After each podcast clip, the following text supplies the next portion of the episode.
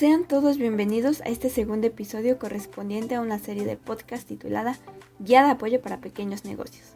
Un podcast dedicado a todas aquellas personas que han emprendido o quieren emprender un pequeño negocio y que no están al tanto de todo lo que esto implica.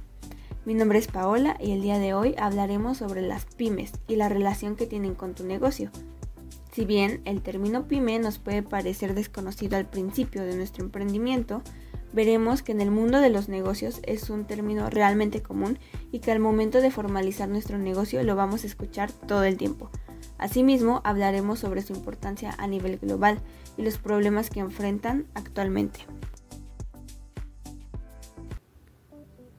En el ámbito empresarial, especialmente aquellas personas emprendedoras que recientemente están iniciando un negocio, es común que en algún momento de nuestras vidas nos encontremos con el término pyme, pero entonces, ¿qué es una pyme? Bueno, pues cuando hablamos de pymes nos referimos básicamente a las pequeñas y medianas empresas. En nuestro país, el organismo encargado de regular las pymes es la Secretaría de Economía, la cual reconoce la existencia de micro, pequeñas y medianas empresas dentro de la categoría de pymes, también conocidas como MIPYMES. Estas empresas se destacan por contar con un número reducido de trabajadores y por no declarar ingresos muy elevados. Pero, ¿por qué son tan importantes? Pues bien, representan a nivel mundial el segmento de la economía que aporta el mayor número de unidades económicas y personal ocupado, por lo que tienen un papel muy importante en la economía mundial. En México, la relevancia que tiene este tipo de empresas se relaciona principalmente con su contribución a la estabilidad económica del país y por contratar a la gran mayoría de los trabajadores mexicanos. Definir una empresa como pyme puede variar de manera minúscula entre países, pero sus características distintivas radican entre ciertos límites de capital humano y financiero. La clasificación de las pymes se logra mediante la Ley para el Desarrollo de la Competitividad de la Micro, Pequeña y Mediana Empresa en México, la cual es la responsable de estratificar estas organizaciones en diferentes categorías, es decir, dependiendo de su sector productivo, el cual puede ser industria, comercio y servicio, y el número de trabajadores que van a conformar su planilla. De esta manera, tu negocio puede ser considerado una pyme si tiene entre 1 a 250 empleados. Asimismo, se podrá clasificar según su tamaño como microempresas, pequeñas empresas y medianas empresas. Bueno, las microempresas, eh, básicamente en todos los sectores productivos, industria, comercio y servicio, van a tener una nómina de 10 trabajadores o menos y sus ventas anuales van a ser de hasta 4.6 millones de pesos aproximadamente. Las pequeñas empresas van a tener una nómina menor a 50 empleados en la rama de servicios y un volumen de negocios de hasta 100 millones de pesos. Y refiriéndonos a empresas pequeñas, van a tener una nómina de 30 empleados o menos y un volumen de negocios de hasta 100 millones de pesos. Las medianas empresas tienen un límite de 250 empleados y ventas anuales de hasta 250 millones de pesos. Claro que esta clasificación va a variar dependiendo del sector productivo en que se encuentre nuestra empresa. Ahora bien, ¿cómo sé que mi negocio es una pyme? Para saber si mi negocio puede estar dentro de una de estas categorías de pymes, principalmente tiene que ser pues considerado una empresa, es decir, tiene que ser un negocio formalizado. Por ejemplo, que esté registrado ante Hacienda o que tenga algún tipo de permiso ante tu ayuntamiento, alcaldía o tu gobierno local. Pues como vimos en el episodio anterior, una empresa puede ser un negocio, pero no todos los negocios son empresas. De este modo, como ya lo habíamos definido anteriormente, una empresa es una entidad independiente de su forma jurídica que ejerce una actividad económica. En otras palabras, es un negocio formal, estable y organizado. Asimismo, mi empresa puede perder la condición de pyme cuando supere los umbrales establecidos ya sea para el número de trabajadores o el ámbito financiero durante dos periodos contables consecutivos.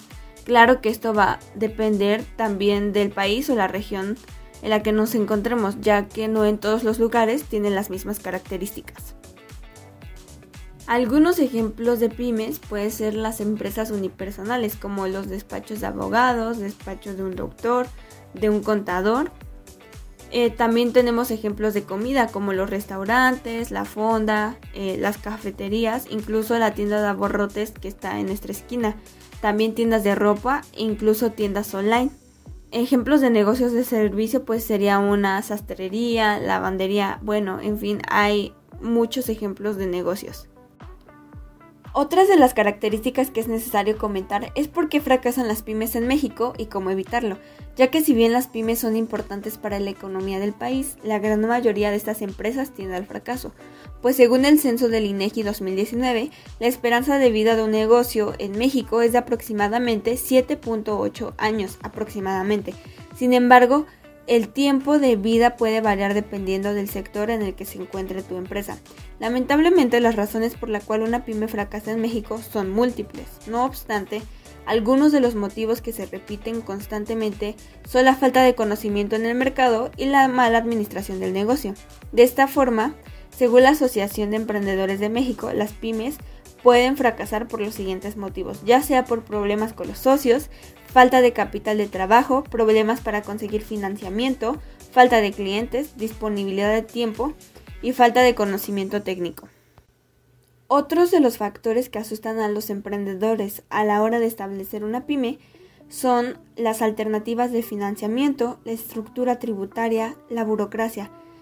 Muchos emprendedores le tienen miedo al fracaso y también no están preparados, es decir, les falta preparación. Ante todos estos escenarios, evitar que nuestra empresa pase por lo mismo no es nada sencillo, por lo que tenemos que fortalecer esos puntos débiles que principalmente afectan a las pymes, como hacer una buena planeación antes de iniciar nuestro negocio o nuestra empresa, también invertir en una investigación de mercado, no temerle a las finanzas, asesorarnos y capacitar a nuestro equipo e incluso invertir en tecnología. Finalmente, podemos darnos cuenta que a pesar de que las pymes son un importante motor de desarrollo para el país, aún enfrentan grandes retos. Si bien no existe una fórmula secreta para el éxito de tu negocio, como emprendedores tenemos que aprender de las problemáticas del pasado y poner en marcha planes para atacar los retos que enfrentan las pymes en México. De la misma forma, algunas de las alternativas que pueden ayudarte a asegurar el éxito de tu negocio son los apoyos institucionales y programas de colaboración, mientras que otros son iniciativas que puedes incorporar en tu compañía, como la capacitación constante o la inclusión de tecnologías. En definitiva, para crear una pyme se necesita estrategia, una contabilidad clara, capital y mucha paciencia. Esto ha sido todo por el día de hoy. Gracias por escucharnos. Me despido, soy su amiga Paola y nos vemos en el siguiente episodio.